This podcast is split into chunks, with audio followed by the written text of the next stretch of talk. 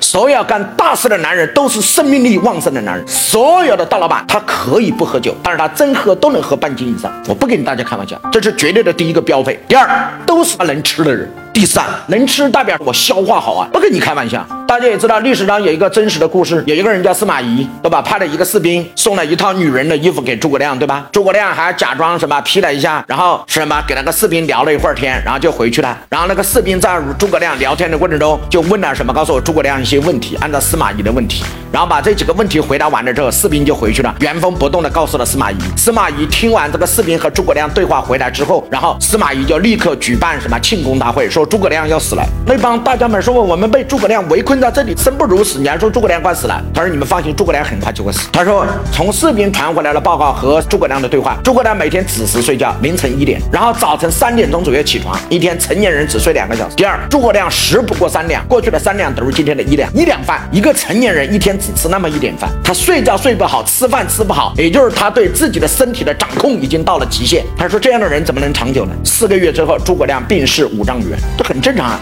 人生你要知道，你跟男人打交道，一个成年的女人三四十岁，你老公酒量下降，饭量下降，晚上干活也不行了，你就知道他的体能已经输掉了第一阶段。如果你再不加以对他注意的话，他很快就会衰退的很快。这人身体的是一个自动的机器啊，所有干大事的男人都是生命力旺盛的男人，不跟你开玩笑。